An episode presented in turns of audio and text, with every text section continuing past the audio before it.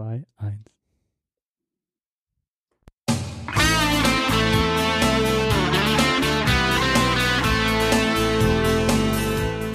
Ja, hallo und herzlich willkommen zum Ruhrpott von der Hölzgen auf der Tschöcksken.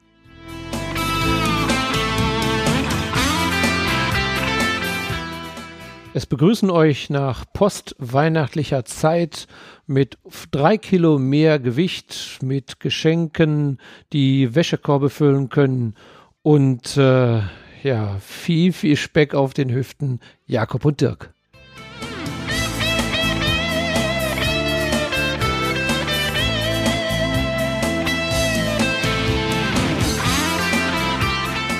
Ja, wobei das mit dem Speck wohl nur dicht betrifft. Prost. Prost. Danke. Das ist offensichtlich, ne? Nicht nur vorne an den Seiten und hinten auch. Ja. Weil sagt man, äh, man, man nimmt nicht vor Weihnachten zu, oder? Oder man nimmt nicht nach Weihnachten zu, sondern vor Weihnachten irgendwie gibt es da so einen Spruch, ne? Eigentlich nimmt man das ganze Jahr zu. Aber ich habe immer das Gefühl, Weihnachten nimmt man immer noch ein bisschen mehr zu. Der Schniedel schrumpft, der Busen schwillt und ist am Mutters Ebenbild. Okay. das ist ein ganz alter Otto. Okay. Ja, Prost. Prost.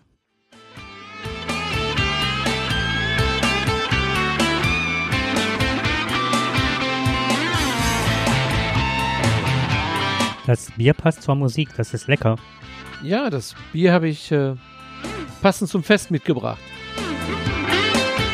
Mach doch mal ein bisschen leiser, ich verstehe mich ja überhaupt nicht. Ja, ich habe hier mal, diesmal, habe ich diesmal ein Bier mitgebracht.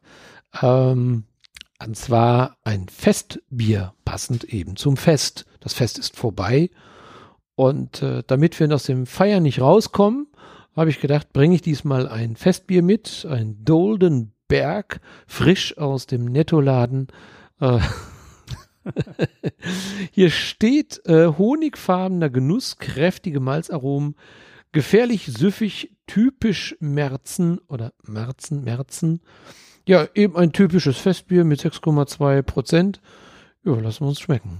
Ich danke dem Mäzen. Dem Mäzen. ja. 6,12 Prozent Volumen Alk. Das habe ich hier so richtig in das Mikrofon, habe ich jetzt hier so reingesüppelt. Mhm. Hört sich ja furchtbar an. Ja, ähm, passend zum Bier. Lecker. Ja, und dabei ist das, das ist eigentlich schade, ne? Ich meine, ähm, das, das schmeckt nicht schlecht, ne? Das ist aber, super lecker. Aber ist ein Fake. Das ist eigentlich ein Fake. Das ist ein Fake-Bier. Warum ist das ein Fake-Bier? Ja, weil das, das ist ja alles heute ein Fake. Das fängt ja heute schon beim Bier an. Du hast also, das Reinheitsgebot ist ja ein reines Fake. Also, das gibt es eigentlich gar nicht mehr, das Reinheitsgebot. Mhm. Denn, seit äh, einiger Zeit nicht mehr. Ne? Weißt du, das ist ja schön Nein. dabei, du weißt es nicht, Sag aber es mir. ich sage es dir, ich verrate es dir, das Bier wird 500 Jahre alt. Also das Reinheitsgebot. Oh, komm. Ja, komm, genau. lass uns feiern. Ja, nochmal. Komm, Prost. Oh Mann, das wird ein Abend werden. Wir haben hier so ein bisschen aufgebaut. Ja, müssen das mal sehen, wie mein Tisch hier aussieht. Ich hatte nämlich auch, äh, die Absprache war nicht äh, klar, wer das Bier mitbringt. Und jetzt haben wir beide mitgebracht. Das ist. Ja, genau, richtig, das stimmt. Ähm, wir haben ja so einige Flaschen stehen, aber ich glaube, wir werden über die zwei Flaschen 0,3 nicht hinauskommen, denn wir haben so viel zu erzählen. Und ähm, da passt auch jetzt dieses Bier dazu. Und zwar dieses Jahr, genau am 23. April, feiert also Deutschland ein großes Jubiläum. Und die Deutschen wenn die feiern, dann feiern sie richtig und dann auch mit Bier. Das ist natürlich toll, denn ähm, das Reinheitsgebot er hat, feiert dann 500-jähriges Bestehen. Und äh, hurra, die, die Lobeshymnen äh, sollten natürlich äh, laut erklingen.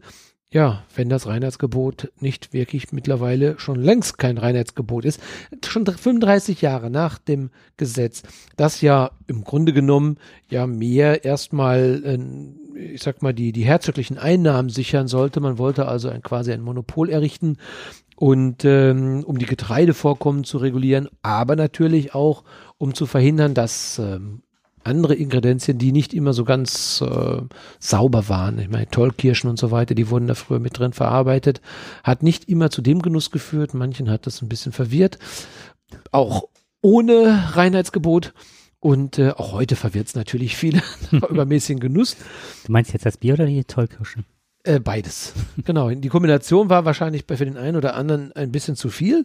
So hat man dann gesagt, es muss ein Reinheitsgebot her. Also natürlich ganz klar Gerste, Hopfen und Wasser. Das sind ja die ursprünglichen äh, Zusta äh, Zutaten. Nur schon nach 35 Jahre danach hat man dann gesagt, okay, komm, mach ein bisschen Koriander rein oder dies und so weiter, so ein paar Gewürze. Wobei das auch wieder nicht ganz richtig ist. Es sollte ja nicht sein, denn das Bier sollte ja gleich schmecken. Ja, aber man hat das eine oder andere dann zugelassen und ähm, so den, den Brauereien ein bisschen Handlungsspielraum gegeben. Heute sieht das schon ein bisschen anders aus. Äh, schnell hat man also gemerkt, ähm, das Wasserbrauch oder das Bier muss ja immer gleich schmecken. Wie schafft man das? Wie schafft man das, dass man das berühmte oder gute Biere immer so schmecken, wie sie schmecken? Ja, auch die hunderttausendste Flasche schmeckt genauso wie die erste Flasche. Das geht nur mit industriellen äh, chemischem Wasser, also chemisch bearbeiteten Wasser. Das muss immer gleich sein. Also von daher ist schon äh, das Wasser, was wir so schön wissen, das aus der Quelle herauskommt, es wird bearbeitet, um auch genau den Geschmack zu haben, den das Bier dafür braucht. Das wusste ich nicht. Ja, und was noch, es gibt, es gibt äh, also noch ähm, ein, ein, ein, ja, ein chemisch hergestelltes Plastikpulver wird auch verwendet. Und jetzt kommt es, das nennt sich so, nennt sich PVPP. Das ist ein ganz schwieriger Name, nennt sich Polyvinyl Polypyrrolidin oder Rollidon. Rollidon, Entschuldigung, Rollidon. Also das ist ein chemisch hergestelltes Plastikpulver. Ja, und das wird als Filtermittel für das Bier benutzt. Das heißt also genauso wie wir das, diesen veganen Wein, wo ich mir schon mal darüber mhm. berichtet mhm. habe, dann nimmt man wenigstens noch Eischnee. Also hier nimmt man Chemie um eben genau das letztendlich zu filtern, um es auf einen einheitlichen Geschmack zu bekommen. Und man nennt es heute auch eigentlich eher nicht mehr das Reinheitsgebot, sondern das vorläufige Biergesetz. Ja, okay. wir werben natürlich immer noch damit und wir glauben auch noch daran, aber es ist ein Fake. Es ist leider so. Unser Bier ist nicht rein. Nein, es ist industriell, industriell, indis, industriell. Jetzt sag du das mal. Industriell. Ich habe da, ich, das hat doch nur 6,2. Genau. ich habe ich hab auch gerade gedacht, jetzt hast du äh, mit deinen ganzen chemischen Begriffen genau, du jetzt los und ich habe gleich eine, Jetzt haben wir es wieder, genau. Ja, richtig. Wenn ich gleich noch ein paar ähm, Medikamente, die auch schwere Namen haben. Insofern sollte ich jetzt gar nicht allzu viel von dem Bier trinken. Absolut. Nein, das sollte man wirklich nicht, denn man muss auch dabei sagen, Alkohol fördert Krebs. So sagt man. Ja. Äh, Speiseröhrenkrebs, Brustkrebs, auch geringe Mengen Alkohol können das schon. Äh, davor sollte man auch schon warnen. Also es ist, ähm, wir reden jetzt nicht hier wirklich von viel Alkohol, wo die Menschen quasi ihr Bewusstsein verlieren und, mhm. und äh, die, die, das Absterben von Gehirnzellen äh, durch den Alkohol. Es schadet nicht nur, also nur nicht nur der Leber, der Niere, auch den Gehirnzellen, auch dass es Krebs auslösen kann. Das war mir ehrlich gesagt ein bisschen neu. Das war mir nicht ganz so bekannt. Das äh, Thema hatte ich jetzt auch erst vor, ich muss gerade die ganze Zeit lachen. Hier poppt die ganze Zeit ein Kalender auf. Ich bin ganz, ähm, ganz großer Freund von der 33 äh, C3, was, der jetzt in Hamburg stattfindet. Ja. Dieser Hacker-Kongress. Und ich habe mir ganz viele äh, ähm, Talks und so weiter, die ich mir anschauen will, beziehungsweise Podcasts. Ähm, in meinen Kalender getan und jetzt poppen die immer auf, ne? Und ich habe gedacht, gerade du würdest die Krise kriegen, aber das hieß es zum Glück gar nicht. Hier heißt es Teenager Sexbeichte ist jetzt dran. Das ist auch ein Podcast. nee, aber nochmal zurückzukommen auf den Krebs, das fand ich auch ähm, erstaunlich und man geht davon aus, dass ähm, man nicht mehr als zwei Gläser Bier trinken sollte oder ein Glas Wein am Abend. Und das auch nicht regelmäßig. Ja. Ne, die Vernunft sagt, die Vernunft sagt, man sollte es nicht tun.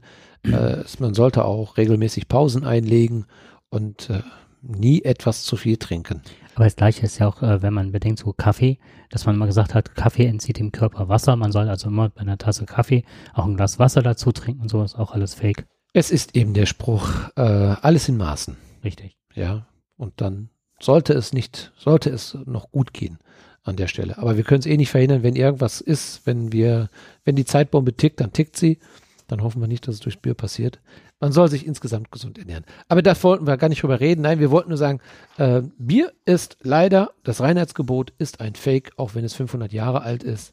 Gut, dass man es geschaffen hat, aber auch das ist nur eine Illusion. Wie viele Dinge, die mittlerweile ein Fake sind, Fake-Nachrichten, ein ganz großes Problem mittlerweile, dass sogar Politiker oder ganze Länder aufeinander zugehen.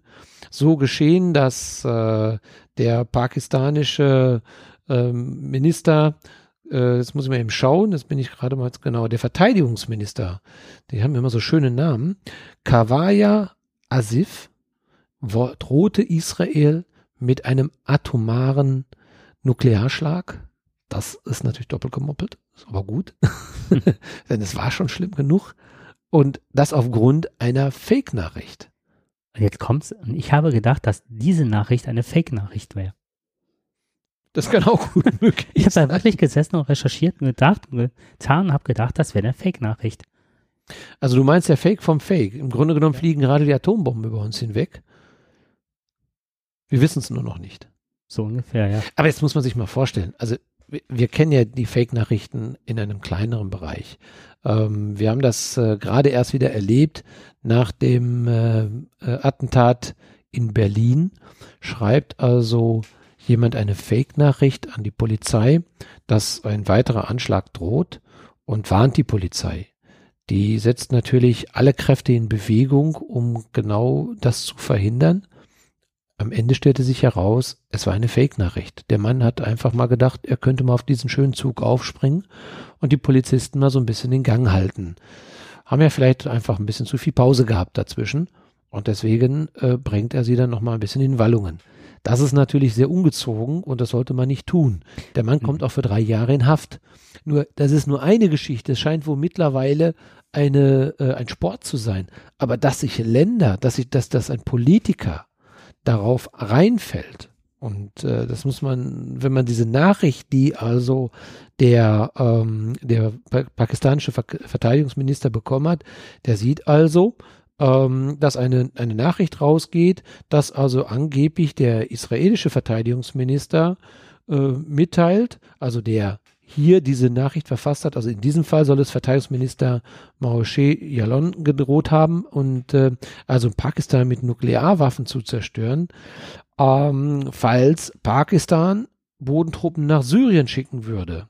Prompt hat also eben der Verteidigungsminister aus Pakistan darauf reagiert und hat auch gleich gesagt, ja, ja, wenn ihr uns droht, dann drohen wir euch zurück, äh, am besten gleich schon den, den Finger auf den Knopf halten hätte er mal ein bisschen geguckt, dass äh, Jalon nicht Verteidigungsminister ist. Das war er mal. Seit vier Jahren nicht mehr. Seit vier mhm. Jahren nicht mehr. Nicht, dass diese Meldung einige Rechtschreibfehler hatte. Ähm, der jetzige Verteidigungsminister war also ein ganz anderer.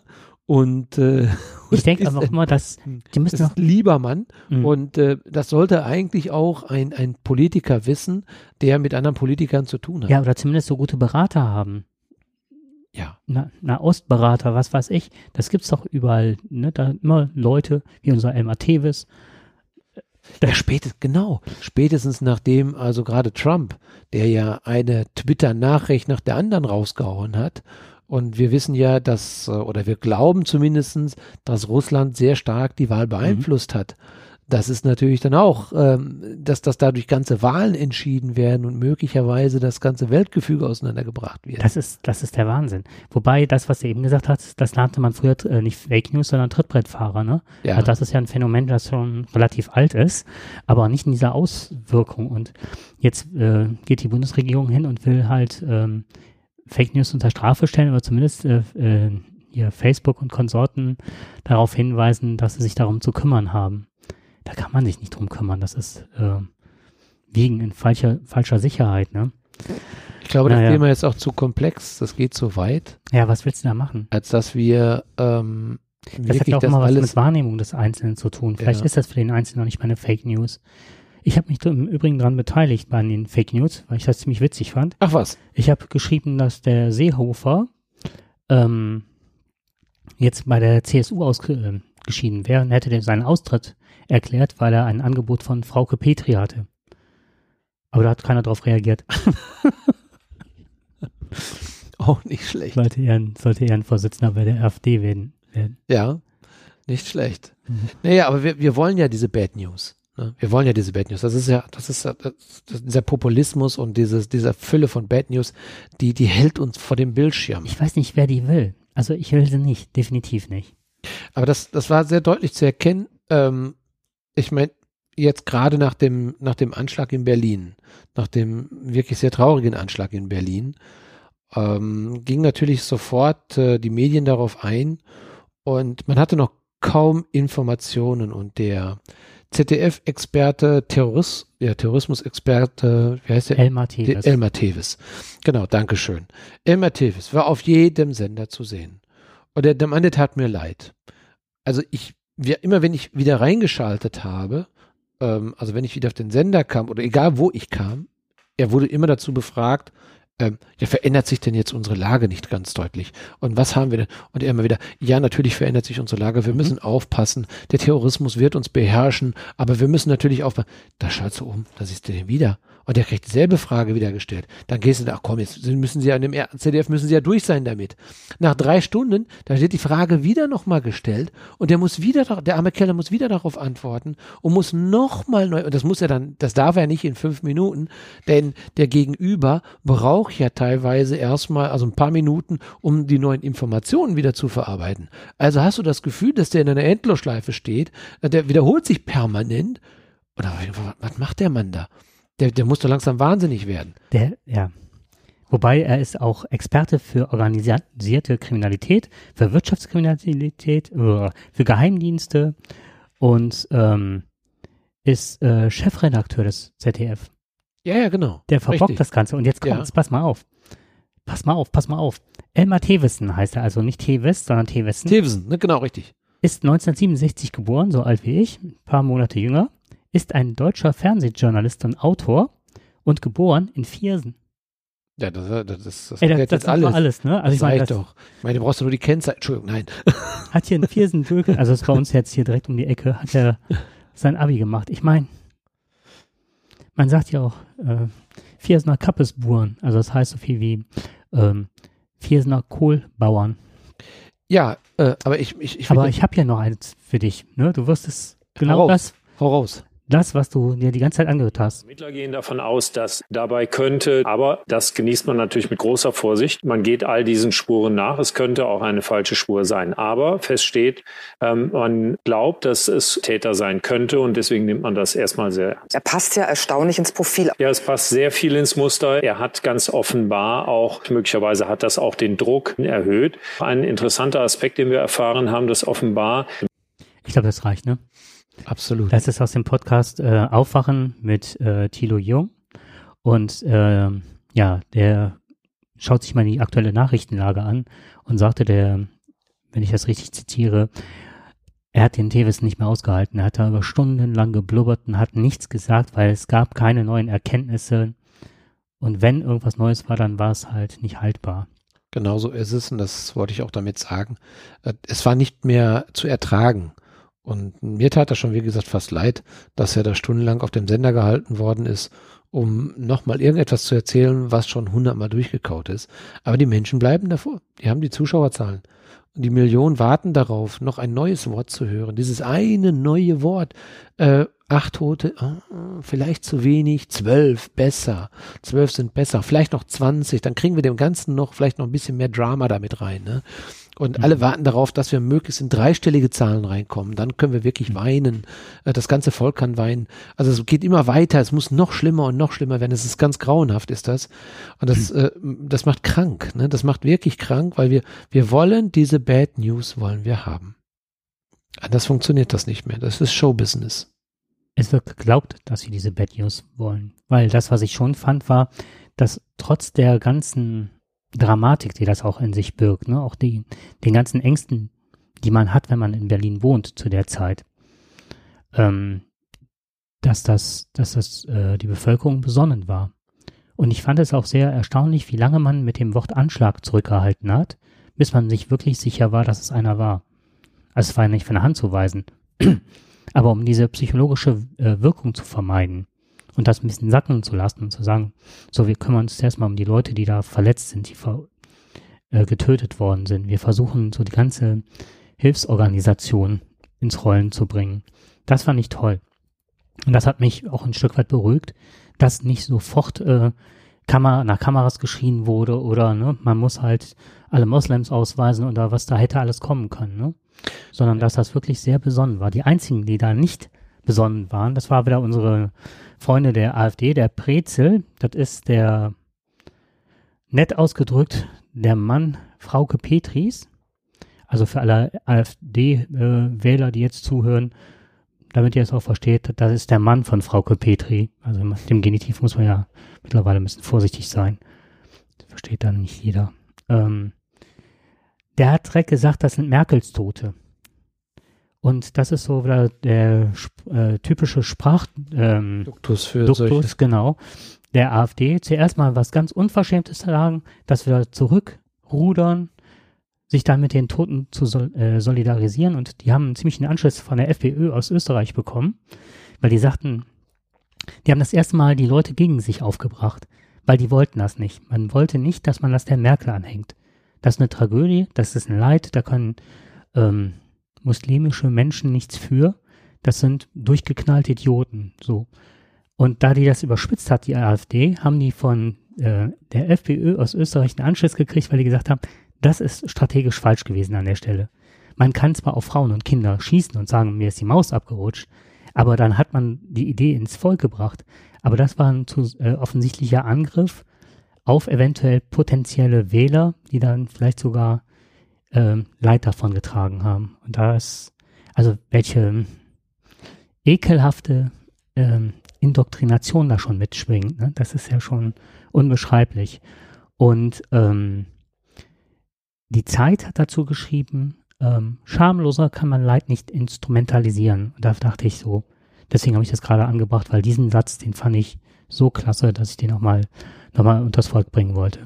Ja, genau, das ist es. Dieses äh, auf dem Surfbrett des Leids auf der Welle mitzuschwimmen und äh, möglichst Bild. wirklich viel äh, schlechten Wind mitzubekommen, um den Leuten Angst zu machen, um genau diesen Populismus zu betreiben, den wir jetzt ja nun äh, durch Trump mittlerweile ja, einen Namen gefunden hat. Das ist ja wirklich, dieser Populismus ist ja eher, das ist ja, das ist ja dieser Trump-Populismus ist das. Und das, das ist so gefährlich. Und wie perfide das gemacht wird mittlerweile, ja, ne? Der ist so gefährlich, der die Menschen ähm, so schnell beeinflusst. Wir hatten mal, vor längerer Zeit hatten wir mal ähm, über dieses Schwarmfischverhalten in den, ähm, im IT-Bereich, ne, oder beziehungsweise im Softwarebereich gesprochen. Ähm, und das ist dieses, dieses Schwarmfischverhalten finde ich immer sehr schön bezeichnend dass die auf den kleinsten Tick, also diese Schwarmfische, die auf den kleinsten Tick die Richtung ändern. Ja, du gibst nur einen Schnipp und äh, die erkennen eine Gefahr, ein Blinzeln. Irgendeiner gibt das Kommando, es geht rechts rum, ganz schnell. Und das in, in riesigen Massen, das sind dann hunderttausende Fische, die in, in der nullsten Sekunde alle auf einmal sofort rechts drehen. Und das ist mittlerweile in unserer Gesellschaft äh, sehr verankert, wenn wir gewisse, wenn gewisse Botschaften rauskommen dass sich gewisse Tendenzen auf einmal nach links drehen, nach rechts drehen, nach vorne. Du weißt gar nicht mehr, du hast keine Konstante mehr in der Politik. Natürlich die Konstante, dass wir sicherlich nach links und rechts abdriften in vielen, die, die goldene Mitte möglicherweise ähm, sehr fad geworden ist. Aber nichtsdestotrotz ist es so, dass genau dieses, dieses Verhalten gewünscht wird.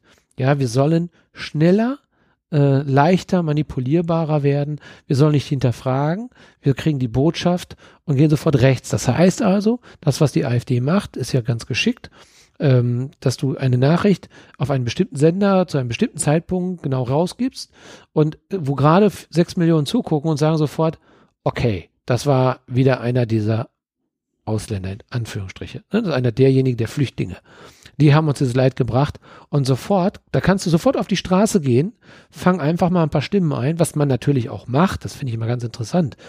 Man ist wirklich schon, äh, die Aussage ist raus und zwei Minuten später ist man auf der Straße und fragt die Leute und die wissen es auch schon. Woher weiß ich nicht? Natürlich, klar, das geht über diese ganzen ähm, äh, ähm, Schnell-News, geht das ja raus.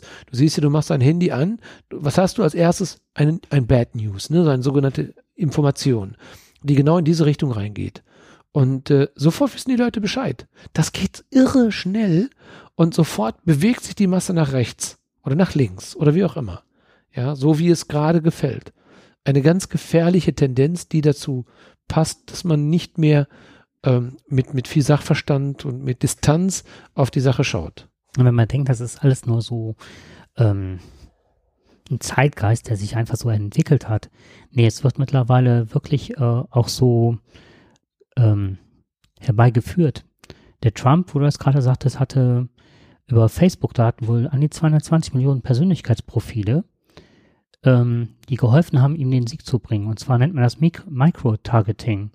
Es gibt da nach einem Ocean-Modell, äh, jetzt muss ich ganz kurz gucken, das ist Cambridge Analytica. Die haben den unterstützt, die haben im Übrigen auch beim Brexit mitgeholfen. Die sind also, äh, haben sich also schon Namen gemacht, die Jungs und Mädels von diesem Institut. Und die haben ein, ähm, ähm, ein psychologisches Profil erstellt, das man aufgrund von Gewichtung von fünf Persönlichkeitsmerkmalen oder Dimensionen, und zwar ist das Offenheit für Erfahrung, Gewissenhaftigkeit, Extraversion, Verträglichkeit und Neurotizismus. Mit diesen fünf ähm, ähm, Dimensionen kann man halt über Facebook-Profile äh, gucken, wer klickt was an und wer reagiert auf Nachrichten wie. Und dann kann man halt über diese, äh, kann man diesen Personenkreis ziemlich genau bestimmen und daher auch genau sagen, wer das ist. Schlimm, was, was mich dabei so fasziniert ist, du könntest ja, wer, wenn du rausfindest über die IP-Adresse, wer dahinter steckt, du kannst sofort ein psychologisches Gutachten über denjenigen machen, ne? Anhand des, des Surfverhaltens, klar. Mhm. Und, Komplett. Ähm, und ich lese jetzt mal hier vor. Die Kombination erlaubt es, also was sie bei Gefällt mir klicken, Menschen erstaunlich präzise einzuschätzen, auch in Bereichen, in denen sie überhaupt keine Angaben machen. Zum Beispiel Hautfarbe, Religionszugehörigkeit, sexuelle Orientierung, Drogen, Konsum und Intelligenz. So, und dann hat man so ungefähr die Richtung, in die es geht, und dann schickst du den äh, Werbebotschaften. Ja, ja, klar. Und das war ja das Geschickte bei dem Trump, dass er hingegangen hat. Der hat sich ja nie festgelegt, ne?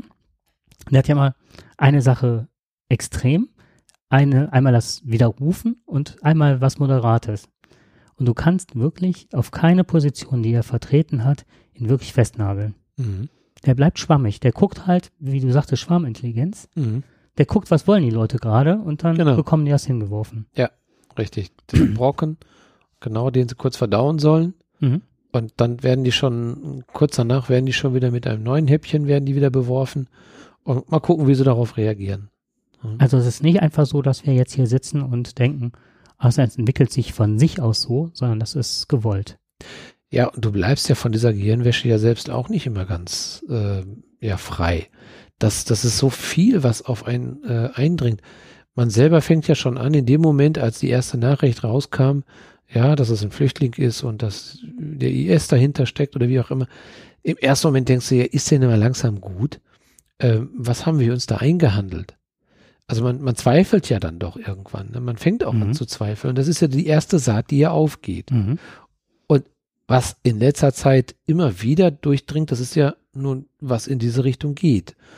Wir sehen nicht die Gräueltaten und die Verbrechen, die aus, aus vom, vom eigenen Volk begangen werden oder von eigenen Mitbürgern begangen werden. Die sehen wir nicht. Du siehst hier in der Nähe, gleich hier um die Ecke ist äh, vor einigen Wochen oder ja, einigen Wochen ähm, hat ein, ein Familienvater seine Familie erstochen. Mhm. Das, das ist gerade mal eine kleine, in der Lokalpresse eine kleine Zeile wert. Da sind vier Menschen gestorben. Und äh, es wird kaum thematisiert. Aber wenn das jetzt ein Flüchtling gemacht hätte, dann wäre die Riesendiskussion natürlich entstanden. Mhm. Die Diskussion muss aufgenommen werden. Es muss ja, sachlich überlegt werden, Richtig. was ist zu machen, wie ist was zu handhaben wie können Perspektiven, wie gehen wir mit traumatisierten Menschen um und wie gehen wir auch mit fünf oder sieben Jugendlichen in Berlin um, den Asylbewerber anzünden. Ja. Und dann werden sich plötzlich Leute wie NPD, AfD aufschwingen und sagen, hier, wir haben aber hier unseren deutschen Obdachlosen, der ne, äh, Sozialverlierer ist. Auf der anderen Seite, wie oft hast du Nachrichten gehört, dass irgendwelche, man kann es nicht aufwiegen, das will ich jetzt hier an der Stelle nicht, ne? Aber mir ist direkt aufgefallen, was wird jetzt passieren, ähm, wenn der jetzt angezündet worden, was eine Gräult hat, das geht, ne? Brauchen wir nicht drüber zu reden. Aber wie viele ähm, Menschen sind mittlerweile gestorben, weil die angezündet worden sind oder durch die Stadt getrieben worden sind und so weiter. Wir müssen eine Diskussion haben, die muss auf rechtsstaatlichen Mitteln äh, basieren und wir müssen wieder schauen, dass wir wieder in die Diskussion kommen.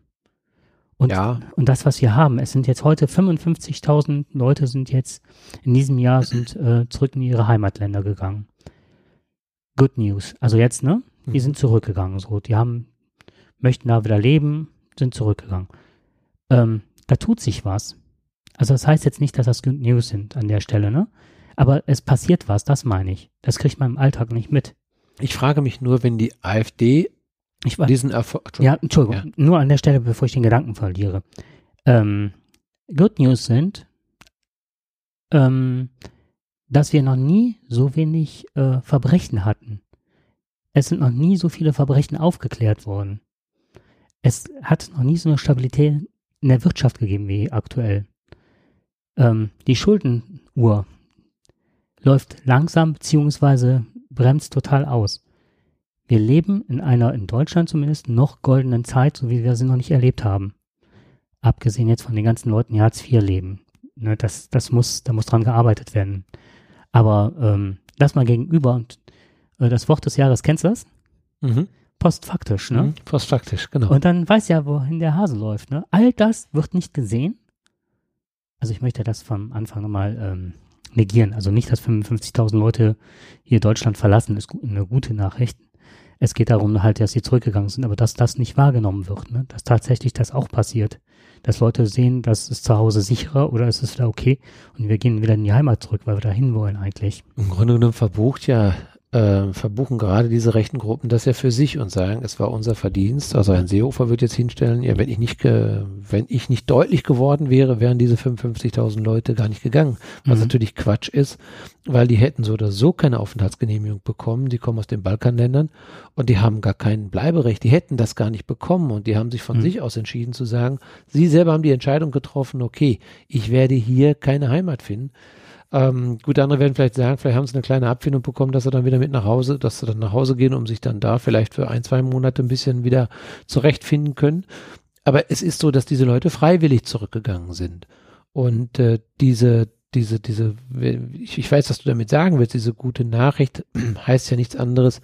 Ähm, wir können nicht, wir sollen die aufnehmen, die, eine, die ein, wirklich in einem ein Land leben, das in einem Kriegszustand ist. Denen wollen wir ja helfen. Menschen, die in einem oder aus einem Gebiet kommen, wo sie möglicherweise auch in einem demokratischen Leben teilhaben können oder genauso Arbeit finden können, die sind ja nicht so hilfbedürftig wie die, die vielleicht in Syrien gerade jetzt in Aleppo sind. Das, das muss man eben vielleicht auch ein bisschen unterscheiden, möglicherweise. Ähm, wobei, also Wirtschaftsflüchtlinge sind auch Flüchtlinge, ja. So sehe ich das auch, ja. Da muss man aufpassen. Mhm. Ne? Also nicht jeder, der da, äh, der nicht gerade aus dem Kriegsgebiet kommt, oder es gibt ja auch politisch Verfolgte. Auch das muss man differenzieren. Aber es ist so, wirklich ein Teil, die wären so oder so zurückgegangen. Mhm. Und äh, es gibt einen großen Teil, die auch, äh, auch äh, von den syrischen Flüchtlingen, wenn ihr Land wieder aufgebaut wird, die gar nicht hier leben möchten die sich hier gar nicht wohlfühlen in unserer Kultur, die das nur für ein, ein, eine, eine für eine temporäre, klare Sache sehen, weil sie möchten in ihrer Heimat leben. Wer möchte das nicht? Die meisten wollen eigentlich da leben, wo sie herkommen, und zwar aus ihrer Heimat. Ähm, aber ich frage mich nur die ganze Zeit, was macht zum Beispiel eine AfD, wenn wir, wenn wir sagen, in, in zwei oder im nächsten Jahr sind alle Flüchtlinge plötzlich wieder in ihrem Heimatland. Keiner mehr wird da. Dann wird Italien das Thema sein weil da jetzt die Banken gerettet werden müssen. Ja, aber was würde die, was würde, nein, was würde die AfD sagen dann? Würde die AfD ihre Wähler verlieren? Das, das ist, ich meine, momentan lebt die AfD genau von diesem Thema. Aber was ist, wenn die nicht mehr da sind? Was, was für ein Thema haben sie dann? Im Prinzip leben besteht und existiert die AfD nur aufgrund dieser Flüchtlingsproblematik. Sonst nee, wäre sie gar nicht da. Nee, das sehe ich nicht, weil die hatten ja schon einen ganz guten Zulauf. Das meinte ich gerade mit der Bankenkrise in Italien, die sich da ähm, auftürmt am Horizont. Das war ja mit der Griechenland-Krise, da sind die auch extrem stark gewesen. Dass wir halt unser Geld nach Griechenland geben und das auch nie mehr zurückbekommen, da hatten wir eine ganz starke Zeit. Und ich meine, die FPÖ, mhm. die hält sich auch schon seit ewigen Zeiten da und das ist meistens Ausländerhass, Rassismus Gut, Italien ist sicherlich nochmal ein Problem. Jetzt dass, so. Ja, ja, klar. Ähm, aber ich glaube, Italien wird kein zweites Griechenland. Das glaube ich nicht. Hier geht es um äh, eine einzelne Bank, die in erhebliche Schieflage geraten ist und wo der Staat natürlich durch, durch entsprechende Maßnahmen die Bank unterstützen muss. Die darf einfach nicht äh, in die Insolvenz mhm. gehen. Ähm, was natürlich schwierig ist, so eine Bank wird staatlich gehalten werden, letztendlich. So oder so. Der Steuerzahler mhm. bezahlt es letztendlich. Ja, also das, äh, da hatte ja der letzte äh, Ministerpräsident so sein Wohl und Wehe dran gebunden, ob er da äh, mit seiner Politik durchkommt und ist ja zurückgetreten. Mhm. Und der hatte schon vorausgesagt, dass das äh, einen Rattenschwanz nach sich ziehen wird, einen wirtschaftlichen, weil es keine Stabilität gibt in dem Land, weil ja. zu oft neu gewählt wird, immer wieder neue Ideen äh, eingebracht werden und es keine Kontinuität herrscht. Und das ist, das sehe ich so als Gefahr, die da. Ja, ja, Italien war ja schon immer ein bisschen kurzweilig. Die mhm. konnten das ja schon immer sehr, sehr gut. Nur ähm, jetzt macht sich das natürlich, oder jetzt ist der Effekt wesentlich schneller. Ja, der, mhm. der, der Repression, dass äh, diese Probleme, die dann na, in so einem, in, in so einem wirtschaftlichen Umfeld, so einem schnellen wirtschaftlichen Umfeld, mit dieser Vernetzung der Welt, mit der Globalisierung, die ja eine Geschwindigkeit genommen hat, die wir gar nicht mehr erfassen können. Äh, es ist so sehr komplex geworden dass so ein Land wie Italien sich nicht einfach mit einer ganz schnellen Politik retten kann. Das geht nicht mehr. Die müssen eine solide Basis finden. Mhm. Das muss man sagen, das hat äh, Deut Deutschland äh, sicherlich unter großen Opfern und nicht umsonst gibt es die Altersarmut. Ähm, diese Opfer sind da, ähm, hat es aber einigermaßen geschafft, zumindest in einer stabilen Lage zu bleiben. Wo du jetzt gerade sagst hier mit ähm, Altersarmut und wir hatten das Thema durch deine äh, liebe Schwiegermutter halt, dass sie einen Pflegeplatz gesucht hat.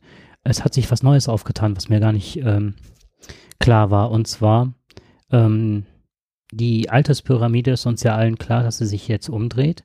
Und in Bayern gibt es mittlerweile 156 Inhaftierte, die älter als 65 Jahre sind, Tendenz steigend. Im Jahr 2020 wird schon die doppelte Anzahl sein und die überlegen jetzt, ob die ähm, in manchen Haftanstalten Geriatrien einbauen, weil so viele Leute, ähm, was war, äh, von diesen 156 ähm, sind sehr viele Sicherheitsverwahrte zwischen 65 und 70 Jahre alt. 82 Häftlinge sind jenseits der 70, der alt, älteste ist ähm, 89.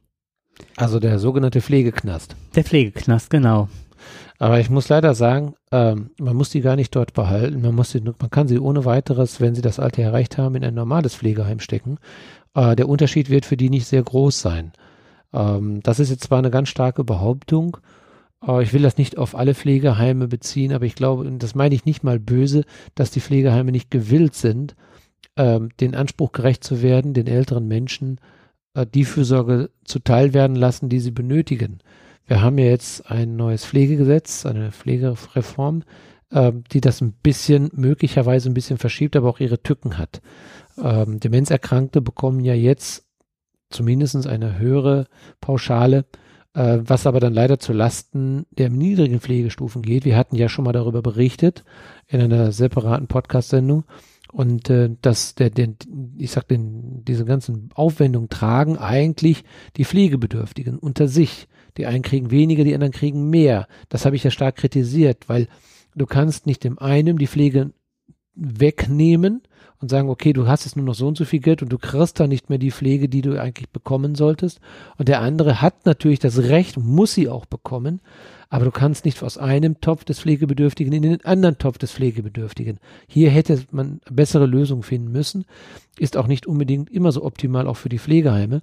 Und die Pflegeheime haben ja einen, ähm, einen sogenannten ähm, ja, Satz für Mitarbeiter. Also die dürfen eine bestimmte Anzahl von Personen, Mitarbeiter einstellen. Diese Aussage, also nach meinem Dafürhalten äh, und aus den Gesprächen mit vielen anderen, die auch eine, einen Verwandten äh, in einem Pflegeheim haben, man wird ja nun dafür sensibilisiert und man bekommt das ja mit. Und alle sagen ein und dasselbe. Ja, es ist, alle wollen sich Mühe geben, aber schaffen das einfach gar nicht. Sie sind überfordert, die Anzahl ist nicht ausreichend, auch wenn sie ausreichend besetzt sind, also wenn sie nicht unterbesetzt sind, die Zahl, die vorgegeben ist, ist nicht ausreichend, um allen eine wirkliche Fürsorge zu geben. Das fängt damit an, dass die, die, die Patienten, also oder die, die, die Pflegebewohner, du brauchst nur mal auf einen Notknopf drücken, der da ist. Also dann kannst du schon mal die, muss nicht die Eieruhr sein, es muss eine Uhr sein, die wenigstens mal so 30 Minuten drauf hat. Ähm, es kommt immer wieder vor, dass nach 30 Minuten endlich mal einer vorbeischaut. Da läuft dann der Urinbeutel über schon, der dann vergessen worden ist. Dann äh, kommst du rein, dann ist da unten die ganze Lache. Das wird nicht richtig weggemacht. Nach zwei Tagen besuchst du dann deine Schwiegermutter dann oder deine, deine, deine Liebsten und dann merkst du, dass da noch nicht mal sauber gemacht worden ist. Da ist noch nicht mal richtig durchgegangen worden oder nur zum Teil mal schnell durchgewischt, aber die eigentlichen Stellen kleben immer noch. Ist nicht schön. Du kommst rein, du riechst das. Das sind alles Sachen, die wieder passieren. Das will keiner. Das wollen auch die, das wollen auch die Pflegeheime nicht. Die möchten ihren bestmöglichen Service bieten. Aber es funktioniert nicht. Es geht einfach nicht. Und da entsteht auch innerhalb, des, innerhalb dieser Teams und des Personals entsteht ein unglaublicher Unmut, den keiner mehr handeln kann. Und das ist auch zu Recht so. Das kann ich gut verstehen. Ähm, es gibt Teams, die sind sicherlich ein bisschen flotter dabei, die können das, die haben mehr Spaß dabei. Dann gibt es wieder Teams, die sind nicht so gut dabei. Und da muss man leider auch sagen, da wird auch schon mal ein bisschen aggressiver der, ähm, ja, die Pflegebewohner, der Pflegebewohner dann ein bisschen aggressiver behandelt. Ich will nicht sagen geschlagen, aber ähm, dann ruppig. wird ruppig, genau. Ruppig, ja. Mal schnell aufstehen, da wird dann mal schnell der Schlüsselbein gebrochen hm. dabei, äh, da wird dann mal eben rausgezogen. Das muss hm. alles ein bisschen schneller gehen. Äh, das, da, da wird wenig Rücksicht genommen. Diese Leute, die da sind, die sind von der Arbeit überfordert und staut sich auch eine Aggressivität an. Das muss man erstmal aushalten. Diese Menschen müssen Erholungsphasen haben. Die müssen gut bezahlt werden, müssen Erholungsphasen haben. Das ist ein sehr, sehr anstrengender Job, ist das. Mhm. Aber der Staat sieht das anders. Ich habe das damals ja gemacht, neun Jahre lang. Und da war es halt so, dass, äh, dass es teilweise so war, dass wir um, mit zwei Leuten eine komplette Station hatten, eine große Station, mit vielen Pflegebedürftigen der Stufe 3 damals noch, was die höchste Pflegestufe ist, die dann gar nichts mehr selber können. Und dann war das Ziel, vor der Mittagspause, beziehungsweise vor der Übergabe für den Spätdienst, die Leute gewaschen zu haben. Mhm. Dabei hat aber der, äh, die Nacht, der Nachtdienst auch schon welche mitgewaschen. Das war Akkordarbeit und wenn es mal eine Pause gab, dann nur deswegen, weil man einfach nicht mehr konnte und selber mal was trinken musste. Aber eine halbe Stunde war das nie. Ja. So. Und das, das ist nicht ausreichend. Das, also wie gesagt, es ist nicht genug Personal da. Auch wenn es immer wieder ähm, anders behauptet wird, dass es ausreichend, dass die, die Teams ausreichend besetzt sind. Nach deren ich, Stellenschlüssel sind. Ja, ja, genau. Aber das kann ich nicht feststellen. Und nach dem neue, äh, nach dem neuen, nach der neuen Reform wird es nicht besser werden. Es wird sicherlich hier und da noch ich mal ein paar das, Arbeitskräfte. Ja, auch jetzt erlebt durch einen, weniger werden. Durch einen Unfall einer lieben Freundin, halt die längere Zeit im Krankenhaus gelegen hat. Und äh, wenn du da siehst, wann da jemand mal kam und sich gekümmert hat, auch wenn man geklingelt hat. Und sie hat auch immer nur dann geklingelt, wenn es wirklich absolut nötig war. Wie lang? Genau das Gleiche. Es dauert unglaublich lange, bis jemand kommt. Mhm. Ja, also das äh, eine Geschichte haben wir direkt mitbekommen. Da ist jemand, äh, das war noch in einem Zweibettzimmer. Ähm, da ist also nachts ist eine ältere Dame aus dem Bett gestiegen. Die hat es irgendwie geschafft, wollte zur Toilette gehen, ist gestürzt und äh, hatte den typischen Oberschenkel-Halsbruch nach trotz mehrfachen Klingeln äh, ist keiner gekommen. Glaube ich, das hat fast eine Stunde gedauert, bis jemand sie endlich dann aus dieser misslichen Lage befreit hat. Ähm, die zweite Person war natürlich sehr traumatisiert. Und jetzt kriegen wir Besuch. ja, und äh, das, das ist natürlich nicht akzeptabel, so etwas. Ne? Ja, dann hast du so das ganze Psychosoziale nicht dabei. Ne? Da, wir sprechen jetzt gerade nur von Pflege. Ja. Und da ist ja nicht der Austausch bei oder die Kontrolle, wie viel derjenige getrunken hat. Ja, ja.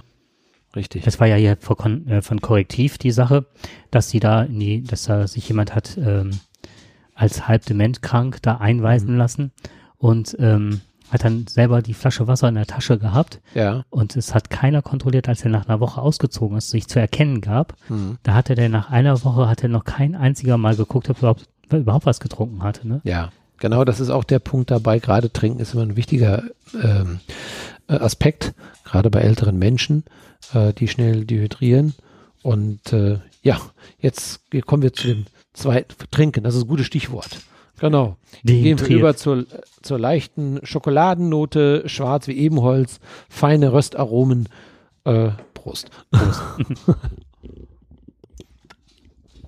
ja. Genau. Ja, schmeckt wirklich so ein bisschen, ne? So nach bisschen, ich würde fast ein bisschen honigartig, ne? Ja, Schokolade ist irgendwie gut. Schokolade, ein bisschen süßlich, fand ne? ich besser. Ja? Also das hat 7,5. Mein Gott. Das ist aber heute. Ja.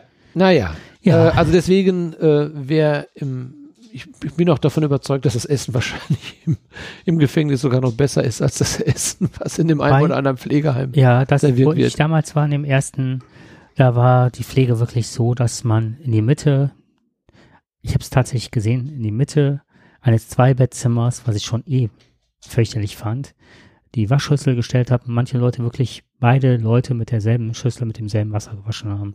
Wenn man sich das vorstellt, das ist jetzt zig Jahre her. Sehr unglücklich. Aber ich glaube nicht, dass sich überall alles so geändert hat. Das befürchte ich auch. Das, das, Davon muss man ich, ausgehen. Hm. Ja.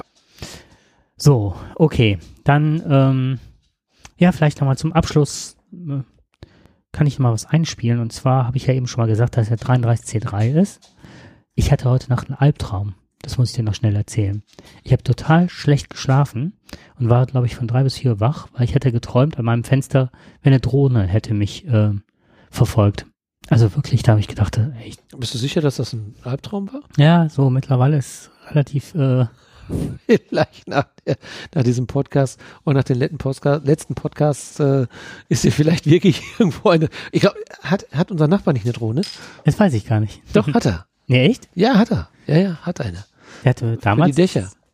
Ja, Dächer damals, ich glaube, ich habe dem das vor zwei oder drei Jahren, habe ich mir das gesagt, ob das nicht was für den mhm. wäre. Ja, ja, viele jetzt. Da war ich schon ja. sehr innovativ. Da dachte ich, hey, wozu? Und, ne? Hatte eine? ich glaube schon, ich meine schon. Ja. Ähm, Ich hatte einen von Mario Sixtus, glaube ich, war das. Das war jetzt auf ZDF Neo oder wo das war. Da geht es, ging es halt um, um Drohnen. Ich habe das, glaube ich, nachts verarbeitet. Und ich habe die ganze Zeit Spaß an einer Drohne. Und zwar gibt es diese, also liebe Hörer, wenn man eine schenken möchte, eine äh, Parrot, ähm, heißt die Marke Bebop 2. Die macht super fantastische Bilder. Du kannst die mittlerweile per GPS steuern. Das heißt, du gibst per Google Maps oder sonst was, wie auch immer, ich bin mir ich habe sie halt nicht selber, kannst du halt äh, deine Strecke vorgeben und die fliegt diese Strecke ab. Die hält sich in der gewissen Höhe, die versucht auch den Wind auszugleichen und hat eine HD-Kamera dabei, ne? also macht Fotos wie eine Digitalkamera und auch äh, per Fisheye halt super schöne Aufnahmen. Und also das Beste habe ich gesehen hier von dem Podcaster, der, ähm, ähm, wie heißt das, ähm, Moment, Reaper macht der hat, äh, der arbeitet als Leiter halt in Berlin einer Bibliothek und hat dann, als die Leute weg waren, diese Drohne durch diese alte Bibliothek fliegen lassen. Das sind herrliche Aufnahmen. So, aber der Mario Sixtus, der sagte, ähm, dass jetzt ganz viele Drohnen jetzt so gedacht werden als äh, Transportdrohnen ist angedacht, halt Amazon und Post, dass sie jetzt demnächst die äh, Päckchen ausliefern ähm, zur Überwachung.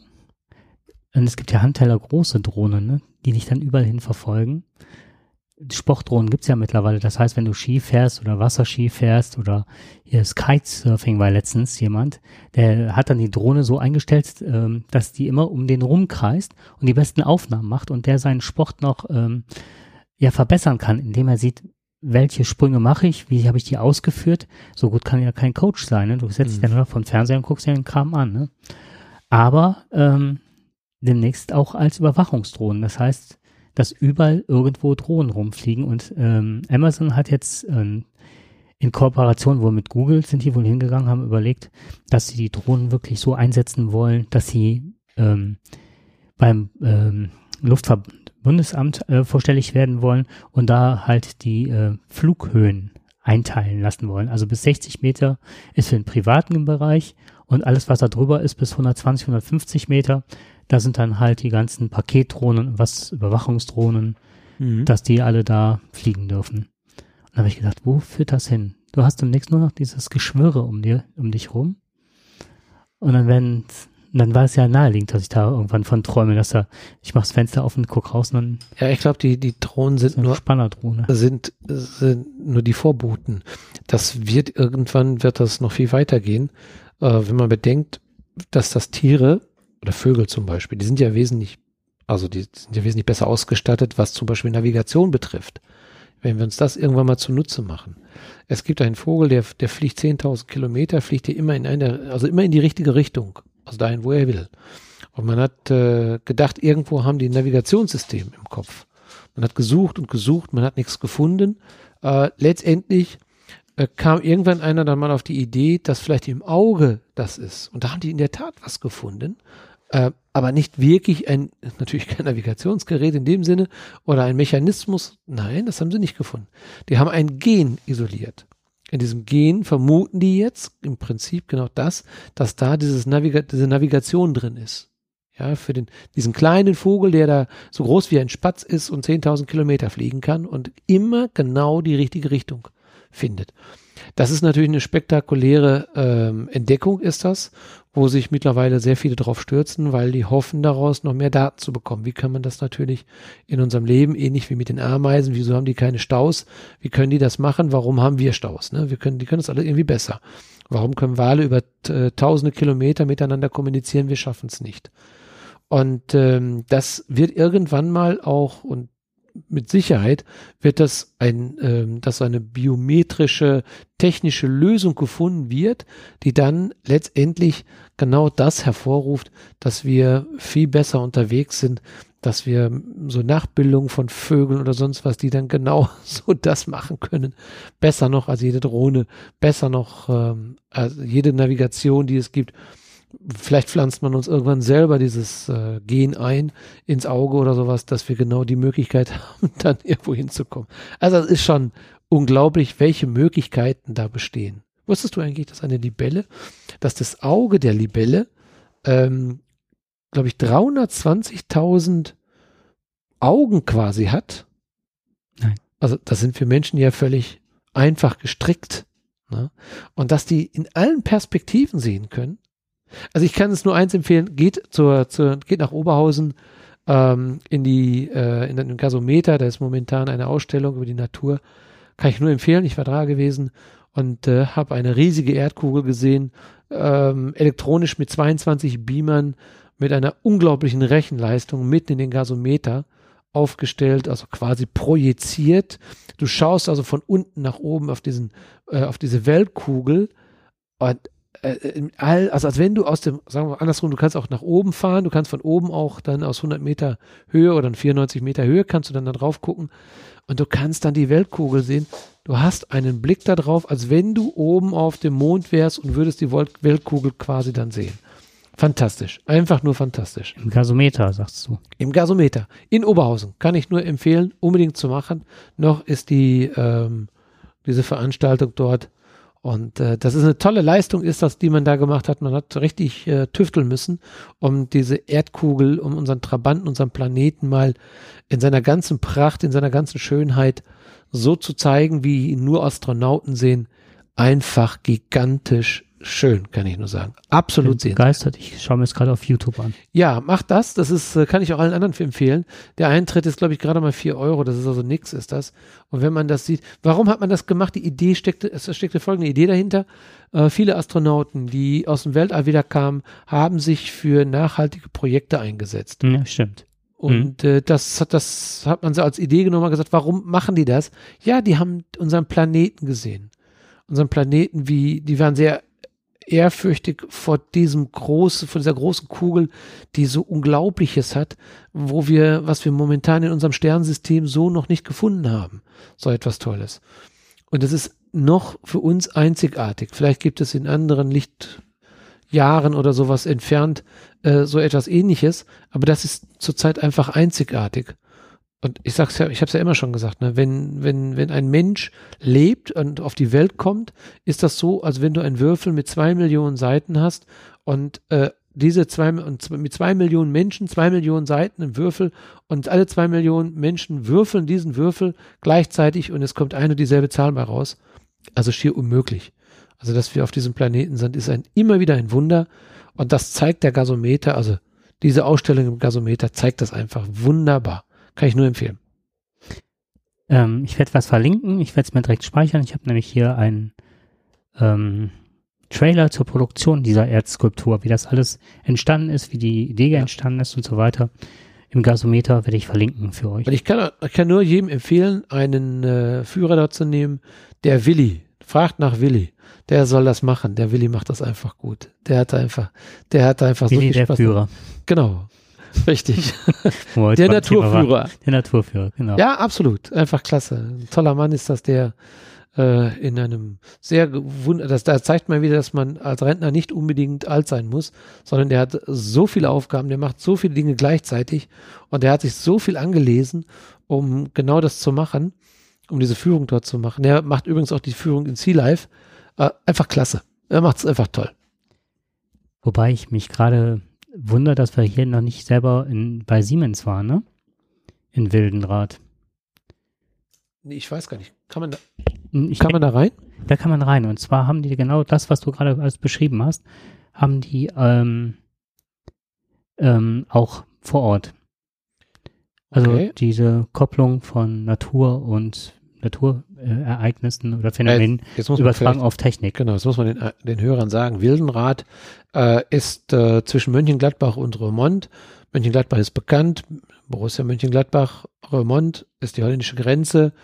Und ähm, kurz vor Remont, also 15, 20 Kilometer vor Remont, ist halt dieses kleine Nestchen Wildenrad, war mal ganz bekannt, weil es ähm, äh, ein Stützpunkt war der, der Amerikaner. Hier waren auch, äh, oder ich weiß nicht, ob, ich glaube nicht mehr, also hier haben zumindest atomare Waffen äh, wurden hier gelagert, beziehungsweise waren die Abschussrampen.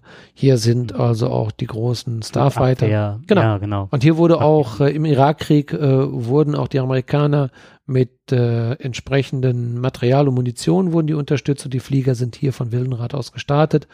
Irgendwann sind die Amerikaner wieder nach Hause gegangen, die Engländer sind nach Hause gegangen und ähm, dann ist hier ein großes Industriegelände entstanden die große Halde oder das große Gebiet war mal ähm, ein Flughafen. Ein Flughafen, dieser, genau, dieses, diese, dieser Flughafen ist dann irgendwann, dieser Hangar war dann mal ähm, für ein großes Konzert, das ist mal genutzt worden, wo dann äh, Tina Turner, glaube ich, aufgetreten ist hier und äh, Joe Cocker, die waren auch in Wildenrad, also insofern ist Wildenrad bekannt. Ja. Das wusste ich nicht. Naja, und äh, kurz dahinter ist das, äh, hat Siemens sein Testgelände eine, oh, ja, ein Oval und äh, dort testen, also testen die quasi dann ihre neuen Züge.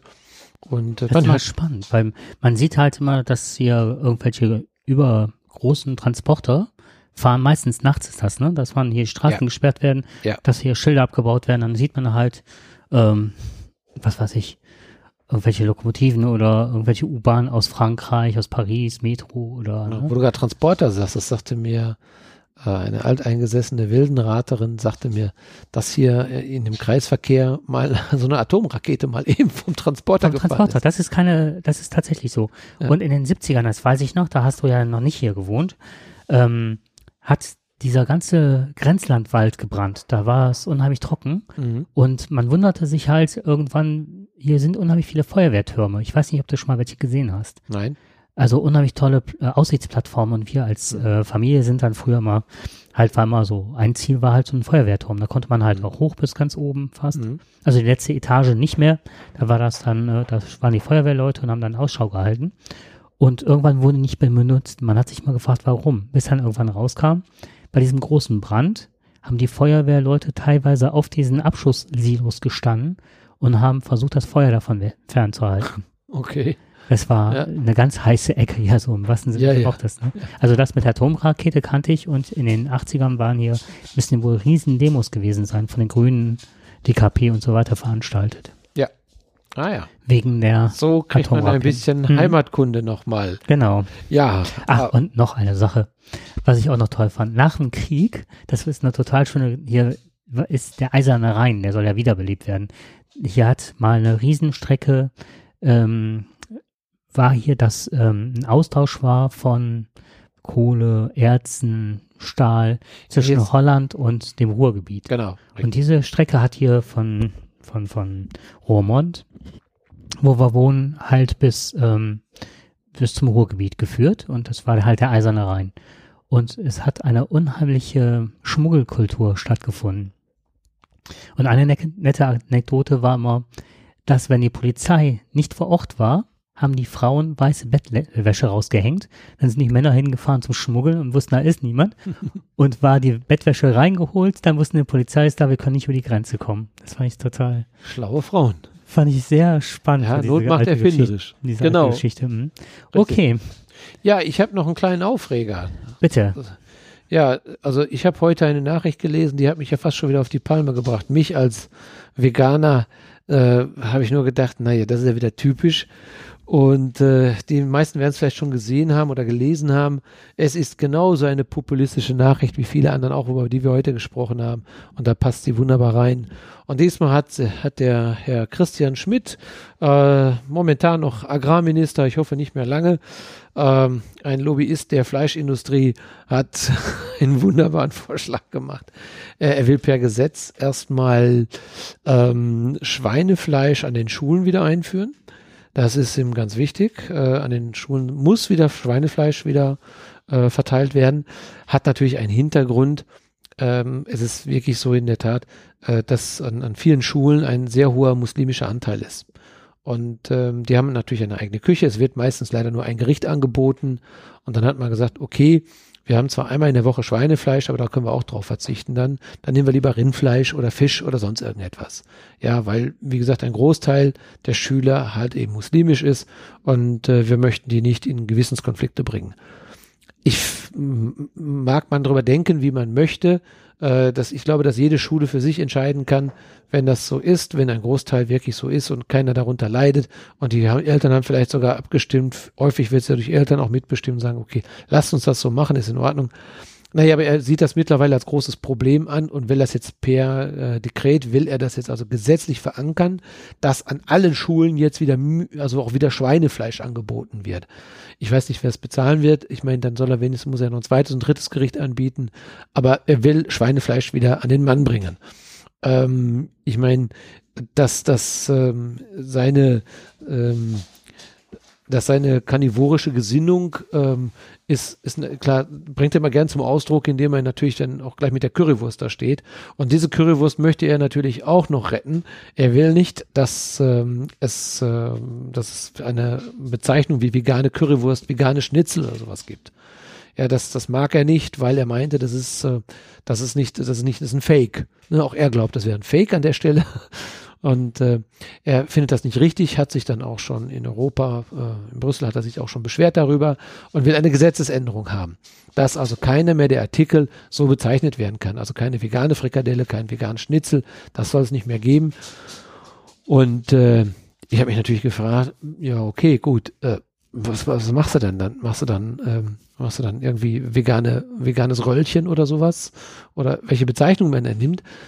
Es ist schön, dass dieser Mann ähm, der ja auch irgendwann mal ähm, bei dem Plagiatsvorwurf Gutenbergs mal gesagt hat, das ist von Kommunisten gesteuert, alles Humbug, das sind die Kommunisten, dass der jetzt im Grunde genommen so einen Gesetzesentwurf reinschmeißt und meint, ähm, also die, da muss man jetzt also unbedingt eingreifen. CSU. Absolut CSU. Das ist, das ist alleine schon, das, ist ein Muss. Das ist ein Muss ist das schon. Ein CSU muss, wenn man so sein will. Ähm, das, also das kann nur aus den aus diesen Reihen letztendlich kommen und CSU macht natürlich wieder da richtig Werbung für. Also ich finde es schade. Er selber hat mal gesagt, und das finde ich auch ganz interessant, ähm, er sagte nochmal, der Staat dürfe nicht in die Kochtöpfe der Verbraucher hinein re äh, regieren.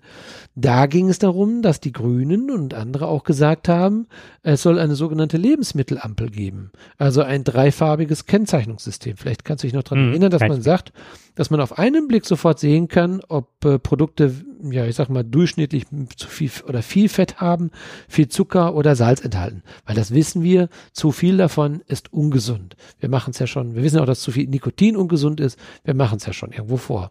Und ich meine, in einem Ampelsystem zu sagen, pass mal auf, das ist ein Lebensmittel wie Chips, ist knallrot. Damit du weißt, gut, die meisten wissen, dass es ungesund ist, aber manche brauchen einfach nochmal ein Signal. Aber nein, da sagt er, der Staat dürfe nicht reinregieren. Das soll der Verbraucher mal selber entscheiden. Ich frage mich nur, wer hat denn jetzt schon mal versehentlich ein Vegan-Schnitzel gekauft und gesagt, boah, ey, das hätten sie mir aber mal vorher sagen müssen. Also Beschwerden habe ich darüber noch nicht gehört. Ich habe schon Gemüsefrikadellen gesehen, die 80% Fleischanteil hatten. Ich finde, das ist ein Fake. Also das sollte man wenigstens dabei schreiben, wenn das so ist. Da gibt es wirklich einige, die schreiben wirklich Gemüsefrikadellen und bestehen zur Haupt, äh, Haupt aus, wie gesagt, aus Fleisch. Aber das, wenn ich sage vegan, also vegan ist doch eine Bezeichnung, die mittlerweile auch dem Letzten in diesem Lande äh, entweder auf die Palme bringt oder zumindest sagt, da ist kein Fleisch drin. Es gibt zu viele Bezeichnungen jetzt dafür. Äh, dann, dann, das auch noch dann letztendlich, das, das auch, das ist, diese Begrifflichkeiten dann auch noch zu verändern. Ich meine, ich kann die, ich finde diese Debatte ja auch immer sehr spannend, wenn einer sagt, warum wollt ihr Fleischersatz haben? Also Fleisch mit V. Ne? Warum wollt ihr das haben? Gibt es auch gute Gründe für. Aber lasst uns doch wenigstens die Begrifflichkeiten, damit ich weiß, was wenigstens damit gemeint ist. Du siehst mich schmunzeln. Und das ist ein CSU-Mensch. Also ich gehe mal ganz kurz drauf ein. Ich sag doch mal, es ist CSU, ne? Ich habe den Hauptbegriff, den hatte ich mir mal. Ah, ich habe ihn, ich habe ihn, ich bin gut, ich bin gut. Ähm, jetzt, jetzt werde ich ganz, jetzt wird's ganz schwarzhumorig. Also jetzt mal vorweg möchte ich noch ganz kurz sagen, das, was mit Schulen zu tun hat, ist totaler Schwachsinn. Weil die Leute ja auswählen können. Du weißt halt an Schulen, je nachdem, wo du bist, kannst du denen das nicht aufoktroyieren. Die werden kein Schweinefleisch richtig. essen. So, dann gibt es immer eine Auswahl. Dann wird halt geguckt, dass man vorher, auch wenn es nur ein Gericht gibt, dann wird halt geguckt, wie viele muslimische Kinder, jüdische Kinder oder sonstige. Oder es gibt ja auch Leute mit Essensunverträglichkeiten. Allergien, da wird darauf Rücksicht genommen. Und so ist auch der Speiseplan dieser Schulen ausgerichtet. Das heißt, die werden im Vorfeld wird halt, und wenn es die Lehrer sind oder in Absprache mit den Eltern, wird halt geguckt, was können die essen, was nicht. Und es ist natürlich auch an unserer Schule so, dass es auch die Bratwurst, die Schweinebratwurst liegt auf dem Teller. Auch die Currywurst liegt auf dem Teller. Und wenn da ein Kind kein Fleisch essen möchte oder muslimischen Glaubens ist, dann wird es kein Schweinefleisch bekommen. Und das muss ja nicht in, in irgendwelche Petrolien kommen. Und das gehört auch zu der Kultur dazu, dass die einen halt das essen, das andere essen das nicht. So, Punkt. Also da ist. Es hat sich wohl, einige Schulen haben sich wohl entschieden, dass sie Schweinefleisch vom, vom Programm nehmen. Ja, dann ist es dann, aber, dann mag es vielleicht, Beschluss oder sonst was. Ja, und es mag vielleicht auch ein organisatorisches Problem sein, weil die halt vielleicht nur ein Gericht dann hatten, keine Ahnung. Äh, ja, aber meine, bei uns ist es halt auch nur ein Gericht. Okay. Und das ist dann halt so ge gelöst worden. Mhm. So. Und, ähm, und jetzt kommt's, pass mal auf. Achtung, jetzt nochmal, der ist von der CSU, ne? Das ist doch auch ein Fake. Und zwar, sagt ihr, was das, was die Transsubstantation ist, beziehungsweise was Theophag ist? Die Hostie ist ein Fake. Das ist kein richtiges Fleisch. Oder? Ich äh, kann mich daran erinnern, dass äh, die Hostie nie Fleisch gewesen war. Schmeckt nicht wie Fleisch, oder? Und ist auch kein Fleisch. Nein, das ist auch, ne? Also wenn man die vegane Currywurst verbietet, sollte man die Hostie, weil es ja auch gerade ein Fake ist. Ja, guter Einwand. Und Theophag bedeutet Menschen, die Gott essen. Ja. den habe ich mir irgendwann, den fand, den ja, fand ich so. Ja, ja aber jetzt mal ganz in echt, ey. Das ist so. echt, ey. Das sind Leute, die glauben, die essen Gott. Du siehst mich fassungslos. So, ja, ich habe das schon immer, ich habe das schon immer abgelehnt. Das wollte ich einfach nicht. Ich fand, der lag mir immer so schwer im Magen. Musste ich schon. Ich glaube, das Thema sollten wir jetzt ganz schnell, weil ich habe ganz, ganz liebe Kollegen, die das hören. Ähm, dem möchte ich jetzt damit nicht auf die Füße treten, aber mich regt sowas auf. Also, ne, über, ich akzeptiere den Katholizismus, die Religionen, aber die sollen mir an der Stelle bitte nicht auf den Sack gehen, um das mal so auf den Punkt zu bringen. Ja, ich finde das schwierig, wenn sich da jemand hinstellt und das so proklamiert und, ne, ja jeder Jeck ist anders. Das habe ich so halt in Köln mitgenommen.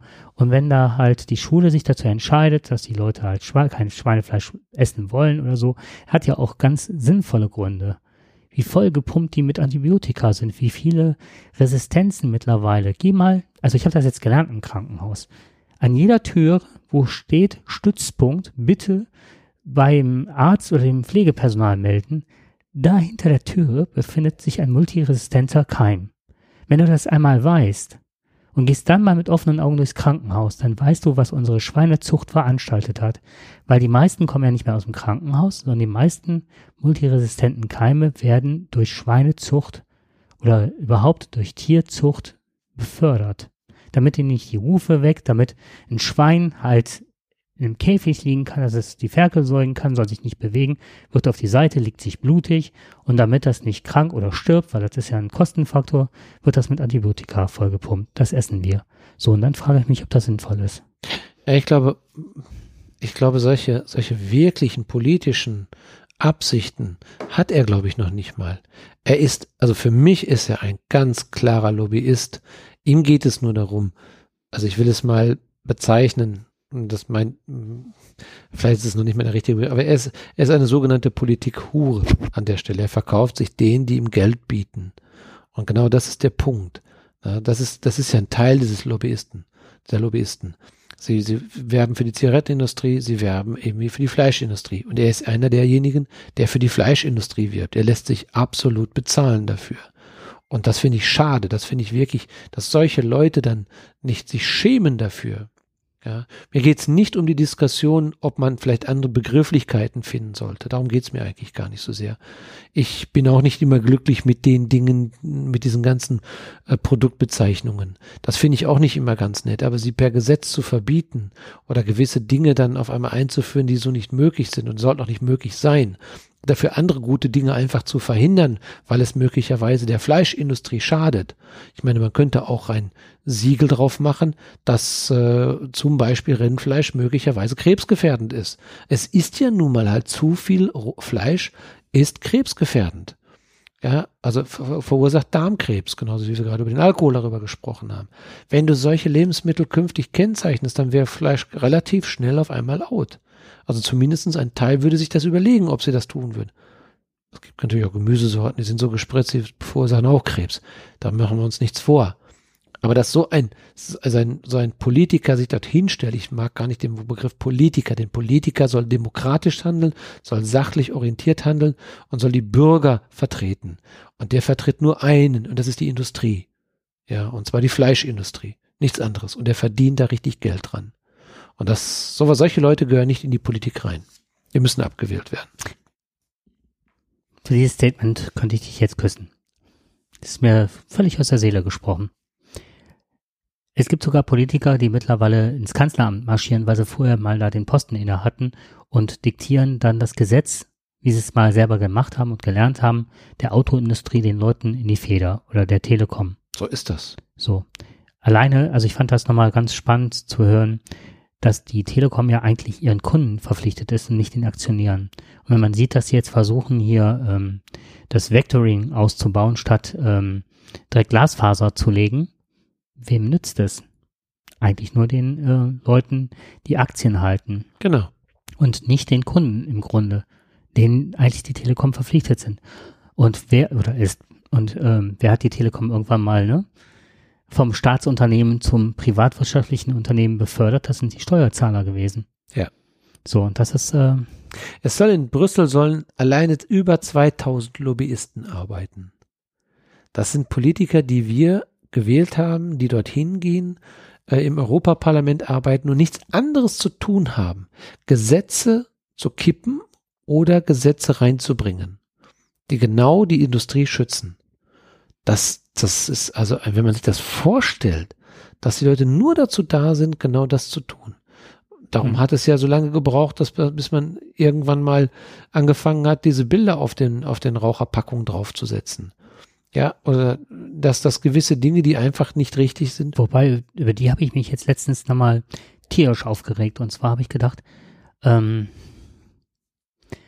mir ist es in letzter Zeit passiert, dass ich irgendwo durch musste, wo total viel geraucht wurde und ich Lungenzüge gemacht habe im Grunde, ne? Mhm. Durch das, was die ausgeatmet haben. Dann dachte ich, das ist eine Schweinerei, dass sowas möglich ist, ne? Dass ich da so, dass mir schlecht wird, dass ich das ertragen muss, dass meine Klamotten stinken, ne? Obwohl ich wirklich nur irgendwo lang gehe. Und ähm, dass ich jetzt letztens im Getränkemarkt stand und halt diese riesen ähm, Kampagne über die Schachteln oftmals sind die Leute ja mittlerweile so, dass sie selber stopfen, weil sie so teuer geworden sind und diese großen Tabakdosen kaufen. Also hast du wirklich mhm. kleine Litfaßsäulen überall stehen ja. mit. Ist mir auch aufgefallen. Ja, ne? Das ja, ist also richtig ja. heftig. An der Tankstelle sieht man das immer schön, wenn man äh, seine Tankrechnung bezahlt und dann siehst du ja, immer genau. schön aufgereiht oben, da sind diese riesigen Boxen mit diesen tollen, da habe ich auch gedacht, das sind aber interessante Bilder, sind das aber, die da drauf sind. Und dann dachte ich, da werde ich mit belästigt. Also nicht nur durch die mhm. Raucher, sondern auch noch durch diese Bilder. Die ja, sind schon eklig, sind die. Die will ich im Alltag. Ich rauche nicht. Mhm. Ich bin der Falsche, der angesprochen wird. Aber du siehst sie, du kommst gleich dran vorbei. Ne? Richtig, genau. Ja, ja, das habe ich, ist mir auch aufgefallen. Auch, äh, hier der Christopher Lauer von den Piraten, der hat mal erzählt, als sie relativ neu waren und auch äh, im Europaparlament einzogen, war es halt so, dass der ähm, dass sie bombardiert worden sind von Lobbyisten. Dass sie sich teilweise gar nicht mehr retten konnten, wer alles irgendwie in Anspruch hatte, ähm, mhm. da auf diese Politik Einfluss zu nehmen. Ja, ich habe noch, ähm, was habe ich noch? Das Thema mit dem Heroin lasse ich diesmal raus, das führt zu weit heute. Heute gibt's kein Heroin. Nee, das, ma das machen wir beim nächsten Mal. Das Thema lasse ich mir fürs nächste Mal. das machen wir beim nächsten Mal. Den Schluss hat 20, ja, wobei das beim nächsten Mal die 50. Sendung sein wird, ne? Die wievielte? Die 50. Das ist ja Jubiläum. Mhm. Ah, die müssen wir feiern. Die.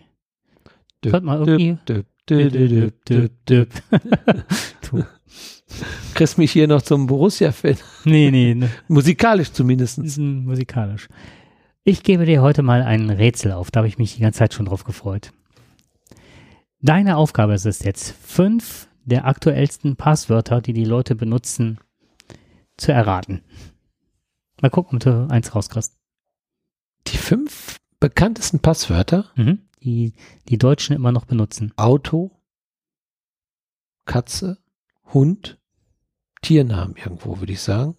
Gib mir Tiernamen. Die, Ehen, Ehefrau, Ehemann, Kinder sind auch immer ganz beliebt. Keins dabei bisher. Wäre aber schlecht jetzt. Also, wir fangen an. Auf Platz 1, Hallo. Das ist aber sehr, äh, ja, sehr effektiv. Das ist schon 1111 vielleicht noch. Auf Platz 2, Passwort. auf Platz 3, Hallo 123. Und jetzt kommt's. Wir müssen uns jetzt ganz tapfer sein. Auf Platz 4 ist Schalke 04. Ach, ja, das kannst du auch nur geheim halten. Genau. auf die Idee kommt. Dann auf Platz 5 ist Passwort 1. Passwort 1, ja gut, okay. Und dann kommt, äh, was ich auch noch ganz spannend auf Platz 6 war, ich wollte eigentlich nur die 5 nehmen, ist Querz. Und Querz ist halt Q-W-E-R-T-Z. Ach so, okay. Oder 1, 2, 3, 4, 5, 6. Ja, das ist dann auch sehr pfiffig. Und das hat das Hasso-Plattner-Institut herausgeforscht gefunden. Und da habe ich mich halt gefragt, wie können die halt diese Passwörter. Also ich muss mal eben meine Passwörter, wenn die das wissen, dass welche Passwörter ich alle habe, dann muss ich die ich mal ganz schnell ändern. Ich muss da gleich noch was da, dazu sagen. Das ist, ähm, ich habe das nur nicht erraten, weil ich die äh, wollte meine Passwörter nicht verraten. Die ersten fünf waren es, ne? Genau. Alles Mist es gibt halt Sicherheitslecks und die kommen ja immer wieder raus, wenn da irgendwelche Seiten gehackt worden sind. Und dann ist halt klar, was die Leute für Benutzernamen oder beziehungsweise äh, Passwörter haben. für Passwörter genommen haben. Und das, so ist es entstanden. Und ich habe jetzt letztens irgendwann mal eine Seite gefunden, weil ich, wer war gehackt? Yahoo war gehackt, Adobe war gehackt. Und da war ich tatsächlich bei, ne? Also die hatten auch meine Passwörter, äh, konnte man dann frei, ähm, ja. frei zugänglich. Das habe ich dann geändert. Also ich mache das mittlerweile so, ich mache, ich nimm diesen den Tipp, den du mir gegeben hast, äh, immer den Anfangsbuchstaben eines Satzes. Meine Oma fährt im Hühnerstall Motorrad und dann gibst du noch zwei Zahlen damit ein, 490 Jahre alt und dann passt das. Mhm. Ne? Dann geht das. Ich vergesse das nur dauernd wieder. Ich werde jetzt nicht sagen, wer es war und um keine Rückschlüsse. Ähm, eine Vorgesetzt, ein Vorgesetzter von mir den hatte ich gefragt nach dem Passwort. Ist schon ewig her, also weder Schule noch irgendwas, in einem ganz anderen Kontext. Und dann sagte derjenige zu mir, Moment, ich muss kurz überlegen. Hiebe. Nee, Hiebe, das ist äh, der Zugang zu Hause. Für mein Netz zu Hause, fürs, äh, für die Telekom. Liebe. Nee, das ist die Bankverbindung meiner Frau. Äh, Diebe. Nee, das Diebe ist die Bankverbindung meiner äh, Schwiegermutter, die im Pflegeheim ist für das Konto. Da dachte ich, da, da das ist aber bezeichnende Namen. Habe ich auch gedacht. Ja. Liebe, liebe Diebe. Irgendwie, oder Geliebte oder sowas. Ne? Äh, nee, das ist dann äh, von meiner Schwägerin. aber auch so, so, ne, so laut gedacht. Und ja. dann musste ich daran denken, ich war irgendwann mal bei Obi ne, und habe dann ähm, meine Kartennummer, und das kann ich jetzt sagen, die Karte, die gibt's nicht mehr und habe die ganze Zeit äh, getippt und getippt, war total abgelenkt und sagte dann so laut vor 777. Ich hatte echt, das war so bescheuert. Ne? Du hast viermal dieselbe Zahl und tust mal so, als würdest du hin und her wischen auf dem Feld. Ne? Und dann meinte ich, merkte ich irgendwann, die Frau lächelte mich an, die Kassiererin, da dachte ich, ach du Schande, habe ich das jetzt laut gesagt, meinte, sie wissen nicht, wie viele. Also meinte, jeder Dritte sagt die Zahl laut vor. Meinte also, wenn ich wollte und dann die Kreditkarte käme, ich könnte so viele Banken. Ja, aber dass die meisten das gar nicht mal merken. Die meinte das, ich hätte es auch nicht gemerkt, die hat mich ja. darauf aufmerksam gemacht. Also ja. lächelte und ich dachte, irgendwas ist komisch. Ne? Genau, dass man auf einmal denkt, man überlegt nämlich immer wieder, man hat mittlerweile so viele Karten und dann geht man das immer wieder im Kopf drin, das wäre jetzt peinlich, das hast du gerade nur noch fünf Euro in der Tasche. Du hast aber für 150 Euro gerade im Einkaufswagen. Wenn du jetzt deine Nummer vergisst, das ist richtig peinlich. Und dann sprichst du die ganze Zeit vor um wirklich sicher zu sein und dann ist es die falsche. Und dann rufst du zu Hause an, ey, gib mir nochmal ganz schnell mal die Passnummer. Ich weiß, ich kann hier nicht bezahlen. Löst mich aus. Wie viele das auch als Telefonnummer irgendwo stehen haben, ne? Ja, klar. Genau. Ja, es gibt so ein paar Tricks, wie man das Ganze einigermaßen hinkriegen kann, äh, dass es nicht sofort ausfällt, aber ähm, so, ein, so ein Sicherheitsnümmerchen habe ich auch immer irgendwie dabei. Versteckt. Falls es dann doch mal. Man möchte einfach nicht da stehen und dann auf einmal sagen, Mensch, Jetzt bist du mit deinem Einkaufs vollen Einkaufskorb und du kannst hier nicht bezahlen. Du hast ja heute kaum noch Bargeld in der Tasche. Also ich weiß nicht, wie es den meisten, ich glaube, die meisten geht es einfach so, also nicht jetzt gerade fünf Euro, aber äh, wen möchte das Bargeld auch eigentlich immer behalten? Ich weiß auch nicht, das ist immer so ein, so ein, so, ein, äh, so etwas Psychologisches ist das. Nee, das, das, das kannst du vielleicht noch was anderes gebrauchen. Wer weiß, vielleicht musst du unterwegs mal bar bezahlen. Und dann hast du es dann immer, dann, nee, dann zahlst du doch lieber mit Karte. Äh, ja, Psychologie. Ich habe mir jetzt angewöhnt, äh, sehr stark wieder mein Bargeld zu bezahlen, weil ich das Gefühl habe, dann äh, flutscht das nicht so schnell durch die Finger. Ja, das auf alle Fälle. Das, das ist, ist so das eine. Geht. Und meine Karte ist halt gerade hin. Ist leer. nein, nein. die Bank und ich, wir sind gute Freunde. Nee, wir haben, ich habe so eine Chipkarte und die ist mehr oder minder wie ausgestanzt schon und die ist total zerbrochen und die neue liegt schon da, aber die, die äh, hat mir die Nummer nicht zugeschickt. Die habe ich heute neu beantragt.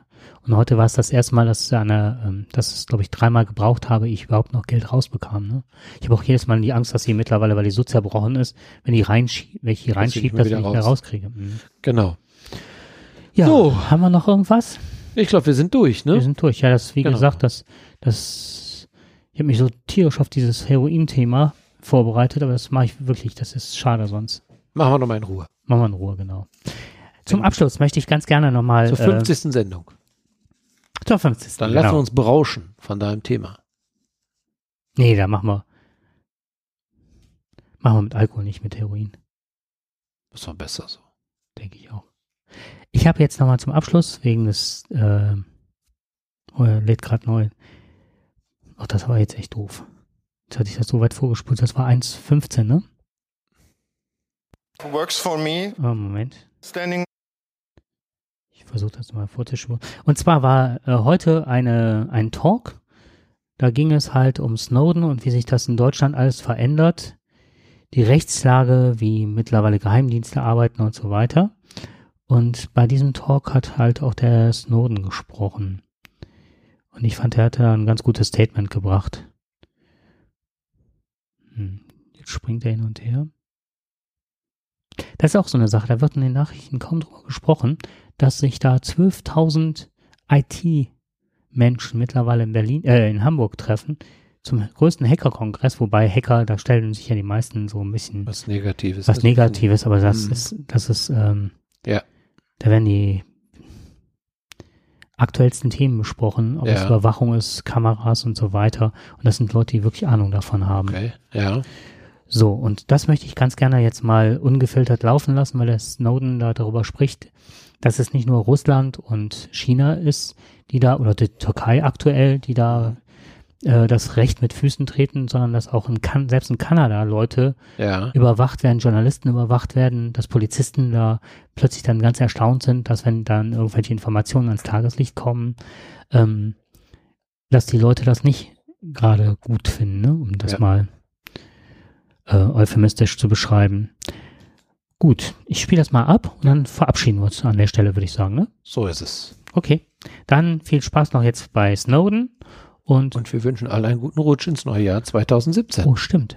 Das wir wollten ja heute eigentlich einen Rückblick machen auf 2016, ne? Machen wir 2017. 18. 19. 20. er ist da alles, du kriegst den Nachtisch. alles klar.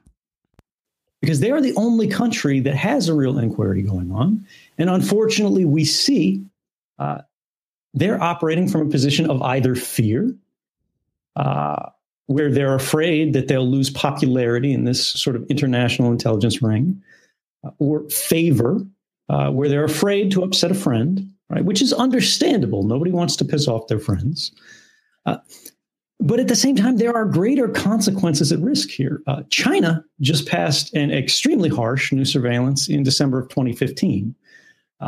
When they were asked why they did this, how they could get away with this, how they could justify this, where it compelled technology companies to help them decrypt communications that were going through uh, their servers, they said, well, this is what every other Western country is doing. Why shouldn't we do the same?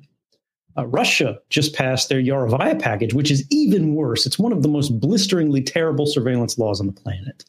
Uh, Russians call it the Big Brother law. Uh, this is something that should never be passed anywhere in any country. And yet the same kind of thing happens. They go, well, we're just keeping up. They're not. They were probably doing this anyway. Uh, but the fact is, we are now ceding the moral high ground. We're now saying it's okay. We're now saying we're not worried about individual rights. We're not worried about human rights. Uh, we're only barely concerned with the rights of people within our borders, within our countries, with our passports, right? But human life is not this sort of team sport where we go, what color jersey are people wearing? Uh, human rights are universal. Even in the United States, people go, oh, well, you know, this person's not uh, protected by the Fourth Amendment or something like that. I've got news for you. We signed the Universal Declaration of Human Rights. We signed the International Covenant on Civil and Political Rights. These are international agreements, treaty agreements in the United States. And if you read our Constitution, we have something called a supremacy clause, which means our treaty obligations are equivalent to constitutional obligations. So, yes, in fact, foreign citizens, people around the world, also have constitutional protections. You don't have to look to the Fourth Amendment. We have a mesh of other frameworks. And my final thing here, just because I know I've gone long, uh, is that this isn't just happening in China and Russia, right? We were always suspicious of them. We always knew things were going to happen there. They were always going to play games on the internet. But it's happening in Germany, it's happening in the UK, it's happening in the US. It's also happening in places like Canada. Uh, not old news, not 2013, happening now. This is from uh, the very end of October of this year, right? And it continued through the very beginning of November, where a journalist, uh, and in fact, many other journalists in Montreal were found to be uh, being monitored. Specifically, their phones were being tracked via their GPS, via their tower positions. Uh, they were being tracked not because they were suspected of any criminal activity, but because the police department was embarrassed by the stories that were put out that were sourced to people within the police department. So they said, well, if we track the journalists, we can find their sources. And then suddenly their intelligence agency said, Ooh, people are responding really badly about this. Maybe we should say that we kind of do the same thing. And the Canadian Intelligence Service said, hey, we are going to uh, do a report about this to tell you when it happened and why and how and justify it. But the unfortunate news here is just a few days ago, in this month, in December, they said, uh, we're actually going to take that back. We can't tell you that uh, because this is a state secret. And if we get into that paradigm of confirming what's happening, who's being spied on, when and how, we won't be able to keep secrets anymore. Well, the problem with this, ladies and gentlemen, is secret government is necessarily bad government. Uh, you can't substitute the judgment of a few officials behind closed doors for the judgment of everyone in a country, everyone in a nation, not in a democracy. And we can try that.